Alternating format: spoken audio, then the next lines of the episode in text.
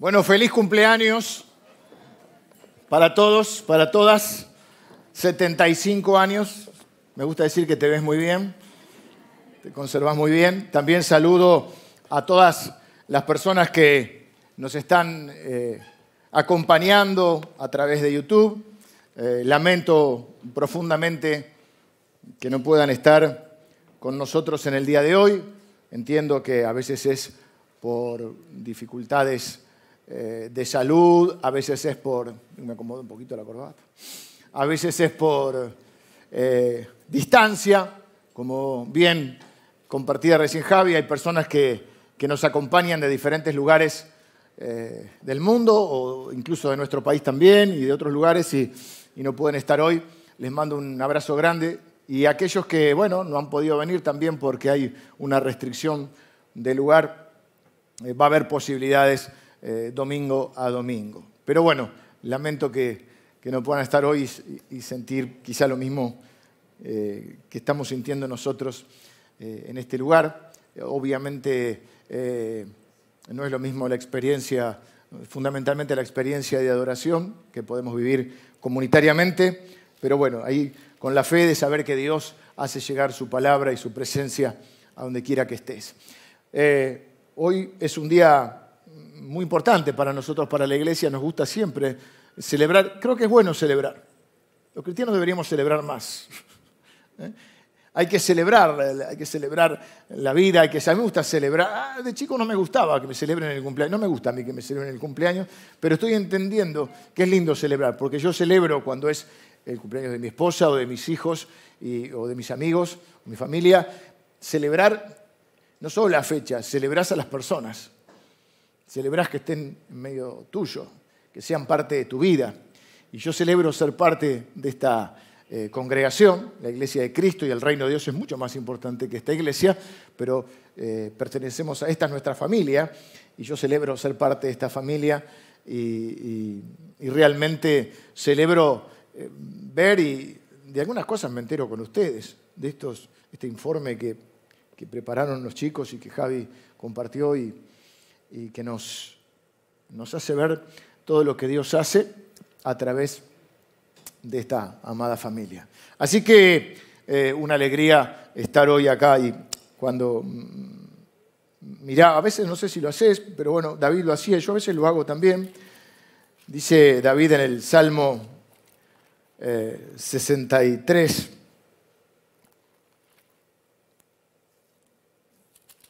le puse unas trabitas ahí a la Biblia. Cuando me acuerdo de ti en mi lecho, cuando medito en ti en las vigilias de la noche, porque has sido mi socorro y así en la sombra de tus alas me regocijaré. Está mi alma apegada a ti, tu diestra me ha sostenido. En otras palabras, lo que David dice, me acuesto, miro hacia atrás y pienso en lo que Dios ha hecho. Y creo que, bueno, les decía, me pasa, a veces cuando me acuesto, a veces me quedo medio dormido, pero después me despierto en algún momento, o en esos momentos que están medio, medio, medio dormido, medio pensando, suelo pensar, a veces termino los mensajes de esa manera, o cosas que vienen, y, pienso, mira lo que Dios ha hecho, lo que Dios ha hecho en, mi vida, en la vida de mi familia, en la vida de esta iglesia. Mira lo que Dios ha hecho con, con 29 personas que hace 75 años yo creo que si Morón todavía es el lejano oeste. Estamos en el, para aquellos que nos siguen de otros lados, estamos en el oeste eh, del Gran Buenos Aires, de Buenos Aires, una ciudad aquí en Argentina, eh, el país más austral del mundo, ¿no? Somos. Estamos ahí. Jesús dijo que la palabra iba a llegar hasta el último de la tierra.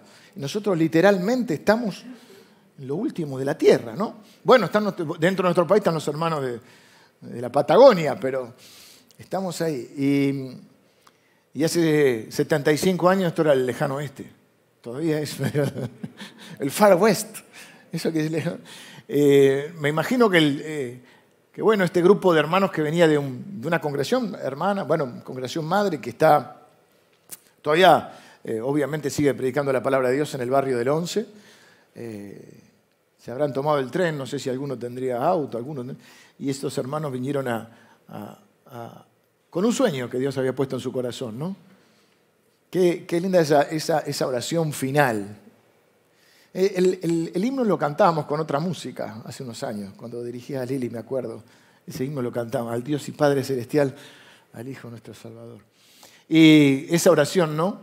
Que esta sea una iglesia grande, una iglesia pura y sin mancha. Eh, y creo que, que la mayoría de los que estamos en este lugar, bueno, no hace 75 años que estamos. Algunos no hace 75 años que estamos en esta tierra. Mi mamá, que no le gusta que diga la edad, hace más de 75 años que está en esta tierra. Y le pregunté, ¿cuándo viniste a la iglesia, mamá? Dice, vine en el, creo que me dijo, en el 65 se casó. En el 65 creo que vino dos años antes, en el 63. Hoy un, jovencito de aquí de la iglesia, querido, me dice, ¿vos ya estabas? No, no, no, Adri, querido, me tiraste abajo de un camión. Estoy canoso, pero no tanto. Este, pero con diferente antigüedad. Cada uno de los que estamos en este lugar creo que tenemos eh, recuerdos. Algunos tenemos recuerdos que los llevamos en nuestra mente y en nuestro corazón. Y aunque haga, haga, haya, haga, haya, muy poquito que estás en la iglesia, ya vas generando tus recuerdos. Y los recuerdos son los que te vinculan. Eh, quizá si hace poquito o mucho, no importa, recordás la primera vez que viniste, quién te recibió en la puerta. Quizá recordás alguna canción, cómo era este lugar. Hay algunos hermanos eh, recuerdan eh, incluso alguna predicación. La primera vez que vine, predicaste sobre hecho. No me acuerdo que prediqué el domingo pasado. Por eso predico en serie. Las bienaventuranzas que hoy van a quedar en un paréntesis, porque vamos a hablar del aniversario. Hello, moto.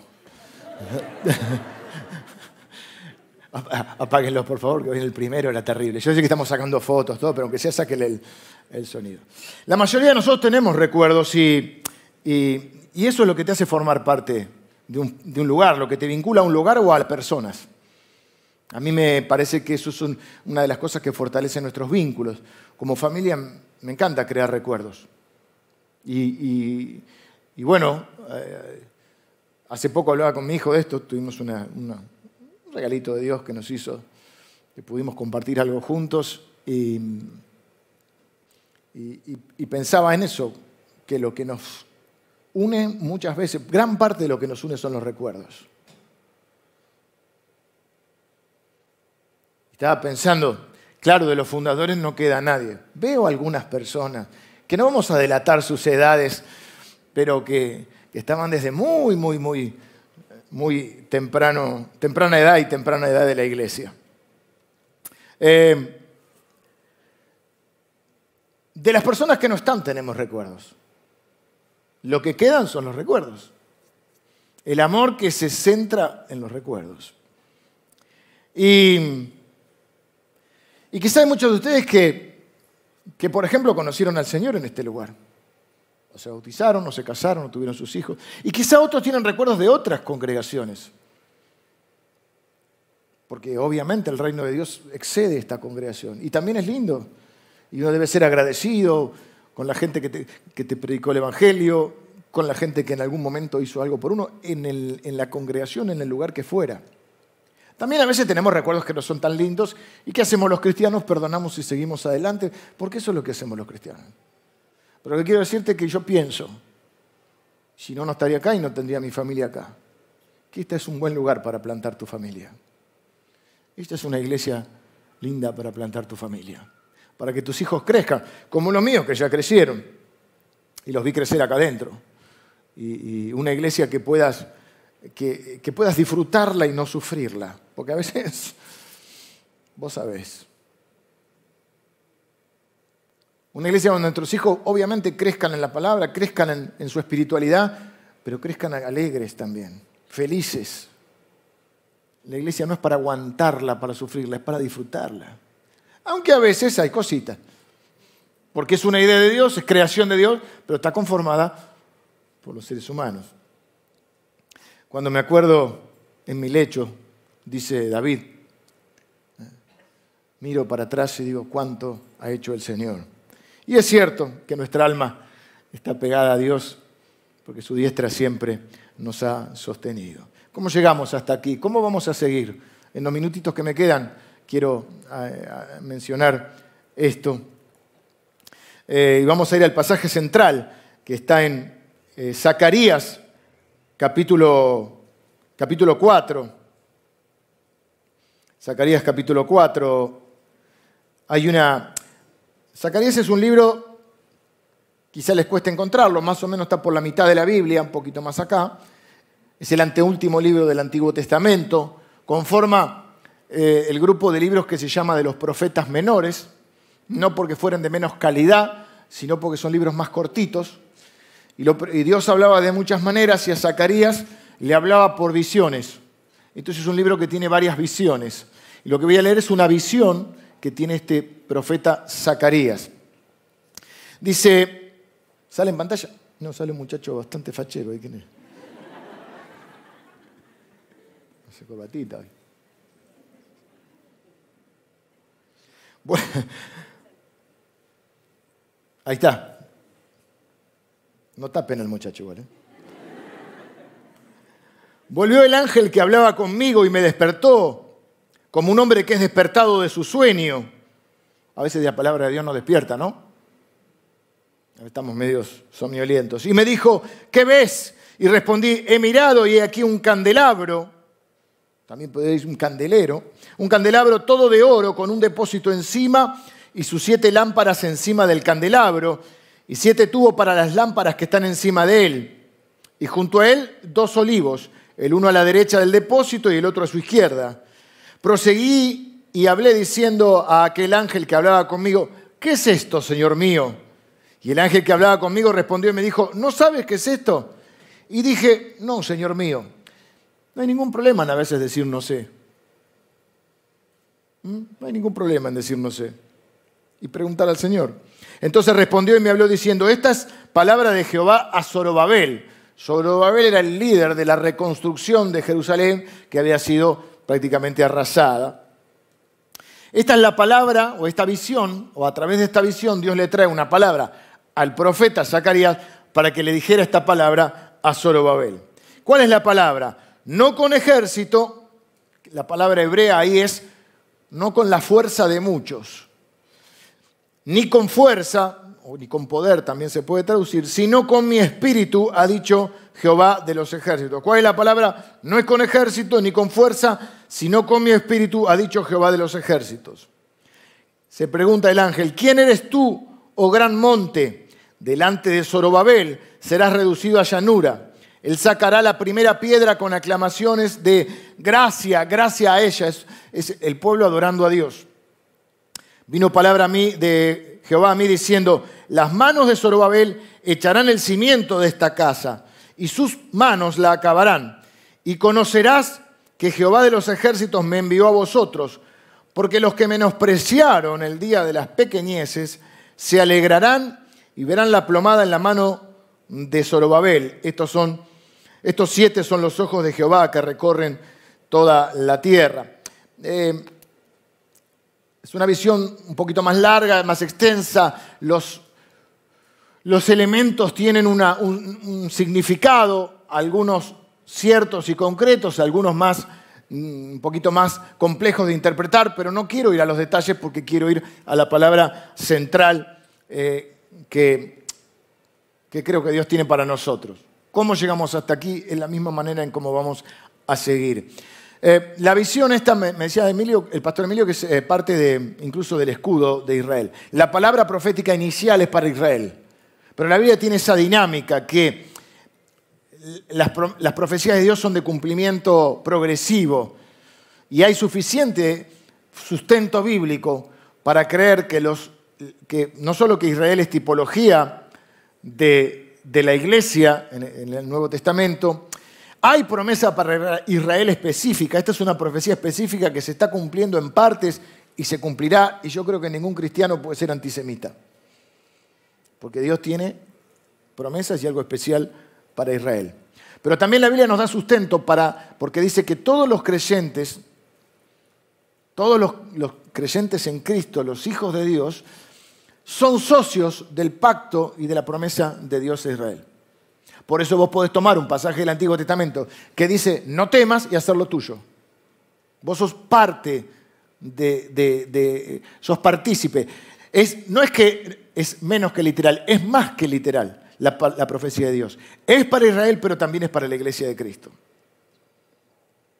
Y lo que, está, lo que quiero contestar hoy, que veo acá, es que es verdad que esta iglesia se cumplió la oración. Es una iglesia fuerte. Es una iglesia con posibilidades.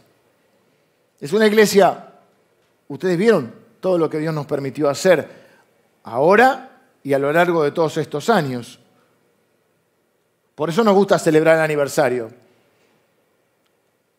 Esta iglesia, porque algunos dicen, bueno, antes se dice la iglesia del pastor. No, no, la iglesia no es mía. La iglesia es antes de mí, será después de mí. Le doy gracias a Dios por la gente que estuvo antes y por la gente que estará después. Esta iglesia tuvo grandes líderes, pero no es por los líderes que llegamos hasta acá, aunque los tuvo. Esta iglesia tiene un edificio grande y hermoso, pero no es por el edificio que estamos acá. Esta iglesia tiene un montón de recursos humanos, gente talentosa, dispuesta, servicial, pero no es por eso que estamos acá. No es por la fuerza de muchos, dice Dios, es por su Santo Espíritu. Y nunca podemos perder de vista esto, porque no vamos a seguir creciendo por el edificio. Vamos, hemos crecido en los últimos años más todavía ediliciamente, hemos crecido numéricamente, en posibilidades, en dones, en recursos. Tenemos la responsabilidad, como bien decía Javi, de, apoyar a otras congregaciones que están en otra etapa de su, de su vida como iglesia. Pero no son los programas, tenemos un montón de programas para bendecir tu vida, tu familia, pero no son los programas los que nos van a, hacer que sigamos creciendo que sigamos siendo esa iglesia fuerte, pura y sin mancha. No son los programas, no son los grandes líderes. No es que yo predique lindo o que mis hermanos canten tan lindo. No es la banda de música, no es porque somos modernos, no es porque tenemos posibilidades económicas. Hemos llegado hasta aquí por la gracia de Dios. Y la única manera de seguir adelante es que sigamos dependiendo de Dios y que tengamos claro que no es por nuestras habilidades, nuestros recursos, nuestras capacidades, es solo por su Espíritu y su gracia.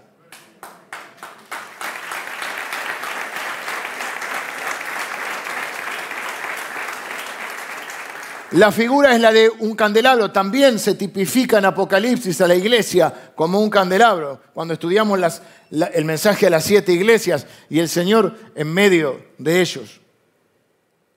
Dice que hay un candelabro, o sea, ustedes habrán visto el, candelabro judío, que es como eh, con siete brazos.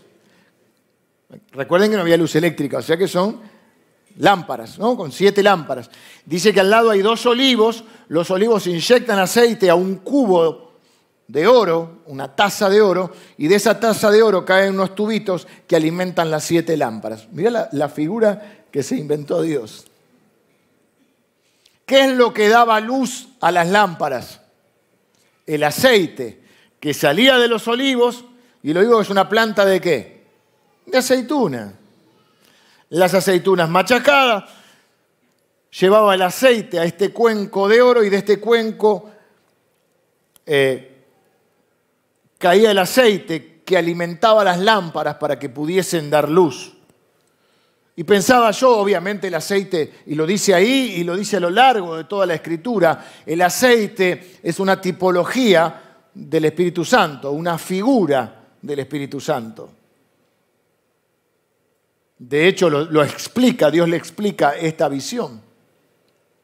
Zorobabel era este hombre que tenía, era el líder político, estaba el líder religioso, y él tenía que reconstruir este templo y se veían desanimados.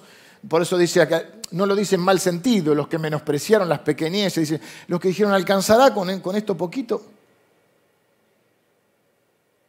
se alegrarán porque lo poquito en manos de Dios es mucho, al fin y al cabo es lo que dice la Biblia cuando dice que el reino de Dios es como un grano de mostaza, una semilla de mostaza, que es la más pequeña de todas las semillas, pero crece hasta ser la más grande de todas las hortalizas y se transforma incluso en un árbol y sus ramas dan sombra.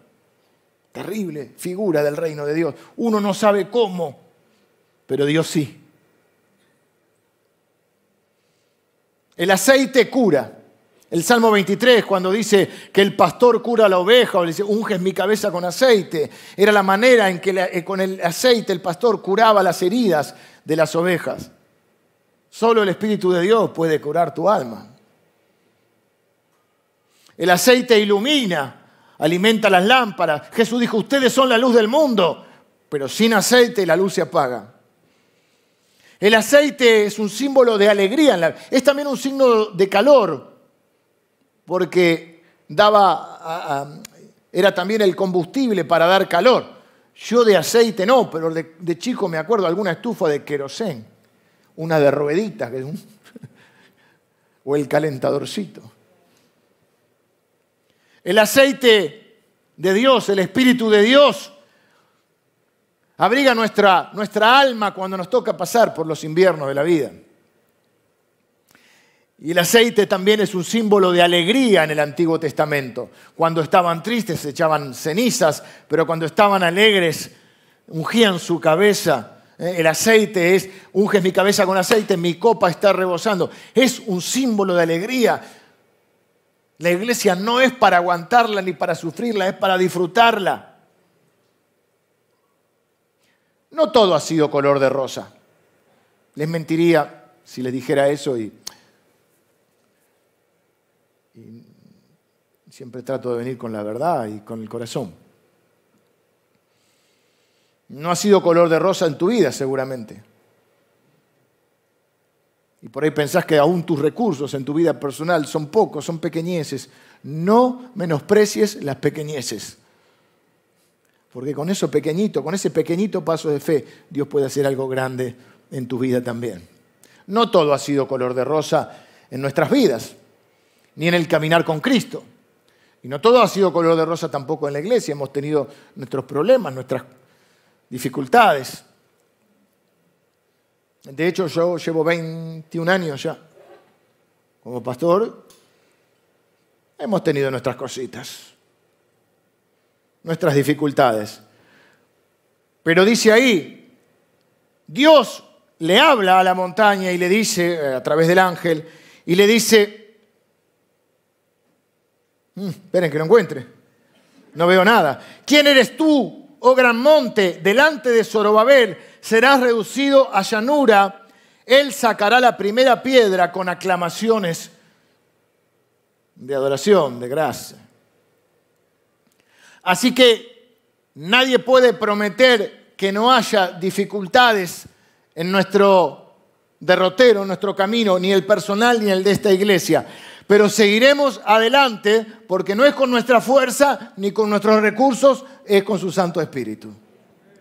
Y dice acá que la montaña que está delante eh, será reducida a llanura. Y yo pensaba, y de ahí dice, Zorobabel sacará la primera piedra. Y yo pensaba, ¿acaso las piedras no se sacan de las montañas? ¿De dónde sacarían las piedras? De las montañas. ¿Acaso Dios no toma las dificultades y los obstáculos de nuestra vida y los utiliza para crear algo nuevo. De lo malo saca algo bueno y saca nuevas cosas. Y con esas piedras de la montaña es que construyeron el, o reconstruyeron el templo. También pensaba en esos olivos, pero ya me, me volé un poco. Pensaba en esos olivos que hay que machacar, aplastar la, la aceituna para que salga el aceite y a algunos la pandemia nos aplastó. Algunos les aplastó el negocio. Algunos les aplastó el matrimonio. Algunos les aplastó el ánimo. Pero tenés dos caminos. O verte aplastado o verte ungido. No estoy diciendo que no hay dificultades. Estoy diciendo que Dios va a sacar algo bueno. Y ser ungido significa ser empoderado. Porque se ungía a los sacerdotes y a los reyes y a los profetas. Así que Dios va a hacer de eso que fue un, aplastamiento, un quebranto. Dios va a sacar algo bueno. Es lo que siempre hace, es lo que dice la Biblia en Romanos, que sabemos que a los que aman a Dios todas las cosas ayudan a bien. Vas a estar mejor. ¿Cuál es nuestra parte? ¿Qué podemos hacer nosotros si es por su espíritu? Porque esto no significa que no haya esfuerzo, no haya sacrificio, no haya compromiso. Miren lo que dice Jesús con respecto a esto. Le preguntaron en Juan capítulo 6, 28, le preguntaron, ¿qué debemos hacer para poner en práctica las obras de Dios? Respondió Jesús y le dijo, esta es la obra de Dios, que creáis en el que Él ha enviado. ¿Quién era el que le había enviado? Jesús, estaba hablando de sí mismo. ¿Qué podemos hacer nosotros? La obra que ustedes pueden hacer es creer en Jesús, es creerle a Él. Ven que la fe y la dependencia son las que nos hizo llegar hasta acá y es lo que nos va a hacer seguir adelante para ser esa iglesia que tiene que seguir siendo fuerte, tiene que seguir creciendo porque todo lo que está sano y vivo crece y tiene que seguir estando hasta que Dios venga y siendo esa iglesia pura, sin mancha. Jesús dijo que la obra es creer, claro, porque ¿cómo, cómo se mueven los montes? No se mueven por tu fuerza ni por tus recursos, se mueven por tu fe. Si tuvieras fe como un grano de mostaza, tú le dirías a este monte, quítate y échate al mar y nada os sería imposible. Ahora, esa fe se traduce en acciones, en pequeños pasos, o no tan pequeños. Y yo creo que lo que nosotros podemos, lo que no podemos perder de vista, porque no están mal los programas, los dones, las capacidades son, bueno, es justamente el aceite, los dones son regalos de Dios. Todas las cosas vienen de Dios, pero por supuesto hay que activar. Vamos a seguir creciendo ediliciamente, vamos a seguir estableciendo programas de ayuda, programas de, de crecimiento, programas de comunidad. Vamos a seguir, no estamos diciendo que no hay que hacer. Lo que estamos diciendo es que no vamos a depender de eso. No es que hay una fórmula eh, que vamos a, copiar de Estados Unidos o vaya a saber de dónde para que la iglesia crezca. No vamos a traer, eh, podemos aprender de todos, pero no vamos a estar copiando expectativamente o tener la expectativa puesta en una fórmula mágica. No es magia, es el poder de Dios. Lo que no vamos a hacer es a depender de eso ni a confiar en eso. Luego vamos a confiar en Dios, vamos a depender de su Espíritu y vamos a trabajar conforme a esa fe. Me imaginé, yo no sé, porque yo no sé todas las cosas, soy un simple predicador. Y hay dudas y posturas sobre esto de si nos ven los que ya no están. Pero si no nos ven acá, ahora, un día nos encontraremos.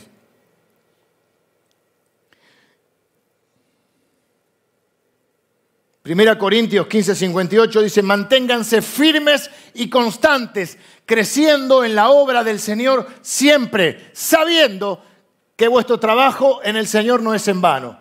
Manténganse como firmes o fuertes, es otra traducción, fuertes y constantes, fuertes y constantes, sabiendo que creciendo, creciendo en la obra del Señor, abundando en la obra del Señor, sirviendo a Dios, sabiendo, fíjese los verbos, siempre presten atención a los verbos cuando tienen que tener una palabra de Dios. Manténganse como fuertes y constantes, creciendo en el Señor, en la obra, sabiendo que nunca el trabajo para el Señor es en vano. Me gustaría que esos 29 que estaban el primer día mm, pudieran vernos y dijeran, no fue en vano.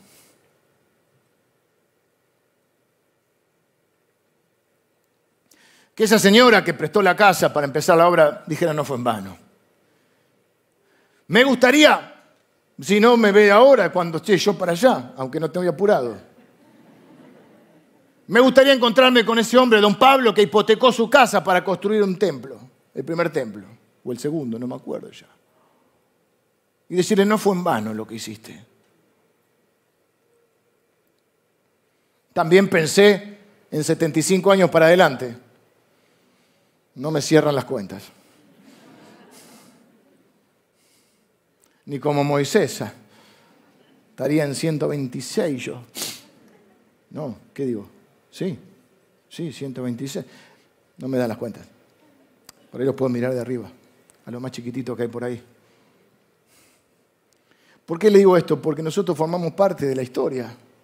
Y una de las necesidades, pienso yo, de los seres humanos es trascender. La vida no puede ser comer, trabajar, dormir, trabajar para comer, dormir, darse algún gustito y nada más.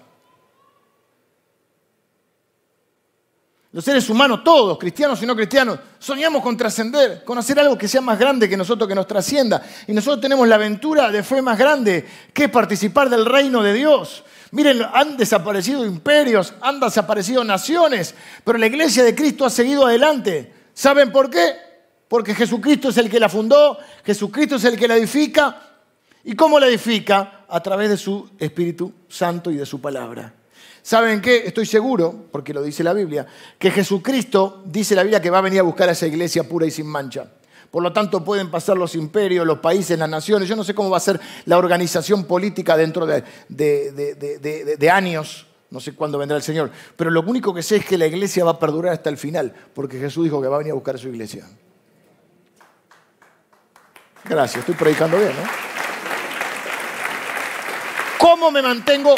¿Cómo me mantengo? Me estoy pasando un poquito del tiempo. ¿Cómo me mantengo firme y constante y creciendo? Miren, hay tres cosas que son eternas. Tres cosas que son eternas. No sé si hay alguna más, pero yo por lo menos identifico tres cosas. Dios, su palabra y las personas. Las personas son eternas. Un destino u otro, pero son eternas. Hay solamente tres cosas que son eternas. Dios, su palabra y las personas. ¿Cómo me mantengo sólido? ¿Cómo me mantengo firme y constante creciendo en la obra de Dios sabiendo que no es en vano? Solamente puedo mantenerme así vinculado, conectado a Dios. Me puedo conectar en oración, puedo conectar mi alma a la, de Dios. Para eso me ha dejado su espíritu y, Cristo ha hecho posible ¿eh? que Dios oiga mi oración dice que nos acercamos confiadamente a Dios, conectado con la palabra de Dios, porque es el alimento de tu alma, porque si no, no crece nadie acá. Y si no te alimentas, no creces.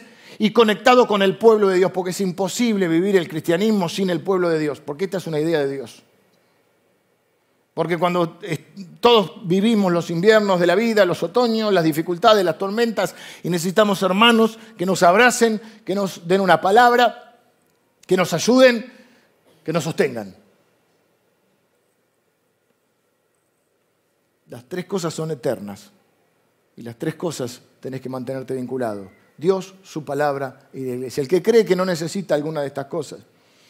Y lamentablemente hay muchas personas que no pueden asistir por muchas razones, pero el que puede asistir, eh, congregarse es mucho más que asistir, es formar parte de una congregación. Tengo que terminar. Eh, les decía, miro para 75 años para adelante y no sé cómo,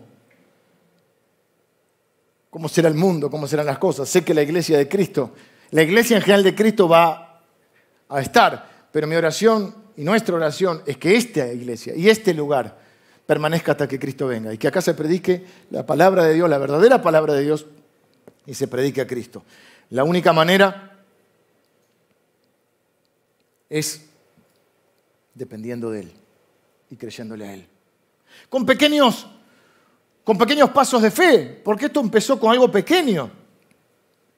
Ustedes escucharon hoy 29 personas, no, eso no se dice, eso le pregunté justo a Javi porque no tenía el acta a mano. Pero usted, tenemos los libros de actas, que no solamente es de ese inicio, sino de toda la historia, de, lo que, de las cosas que fueron pasando. Y les decía, fuimos, fueron haciendo historia y hoy estamos haciendo historia. Y vos, yo te quiero incluir y desafiar a que te incluyas, si todavía no estás incluido, a participar de esta congregación para seguir haciendo historia, para que dentro de unos años, y seguimos anotando nosotros los libros, y de los 29 que empezaron, ¿cuánto dijo Javi en el último año? 400, no sé qué. Pero no es por los números, ¿saben qué? Porque el número es una persona. Y no multiplicamos, los números son de dispositivos. Así que imagínate las personas detrás de un dispositivo, a veces más de una persona. Solo Dios puede hacer eso. Solo Dios puede, de lo poco, hacer tanto. Vengan los músicos. Termino con este, Lucas 12:35. El Señor Jesús les dijo a los suyos, estén ceñidos vuestros lomos. ¿Qué significa ceñidos vuestros lomos? Bueno, hoy si lo tuviéramos que traducir, diríamos, ajustense el cinturón.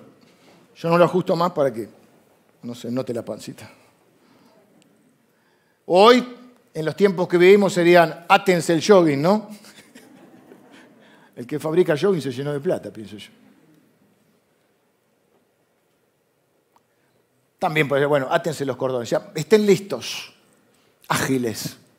Pero después dice esto, y manténganse ceñidos vuestros lomos y vuestras lámparas encendidas.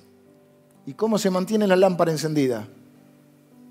Solo si está infundido el aceite de esa lámpara. Jesús mismo contó una parábola mm, de algunas unas vírgenes que esperaban a su Señor y algunas se quedaron sin, sin aceite.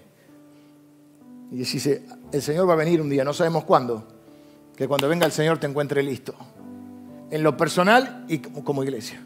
Y la única manera es que mantengas la lámpara encendida. Jesús no dijo ustedes deberían ser, dijo ustedes son la luz del mundo. Ustedes son la luz del mundo. Javi hizo un posteo en su Instagram, porque estamos con los Instagram, donde puso una foto de la iglesia y dijo 75 años siendo la luz, o siendo luz en esta comunidad.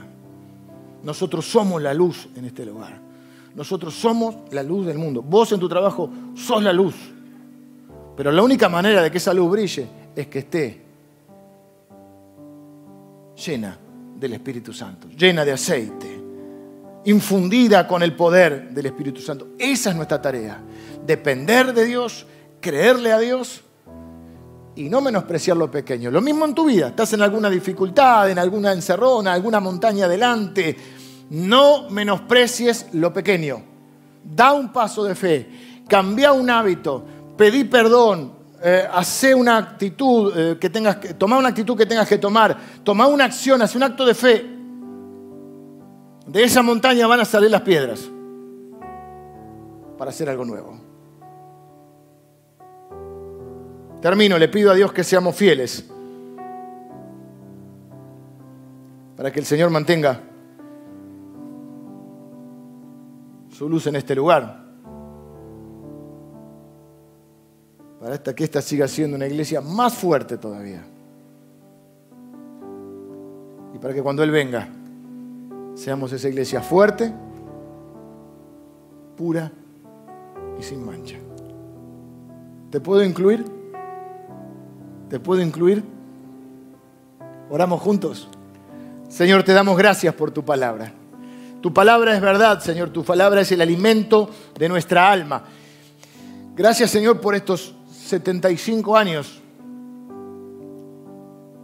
de historia, que hoy son, son datos, pero detrás de esos datos hay personas. Gracias Señor por las personas que nos precedieron, que creyeron que valía la pena, que no era en vano predicar el Evangelio en este lugar. Dejaron su comodidad, pusieron su sacrificio, su disciplina, sus recursos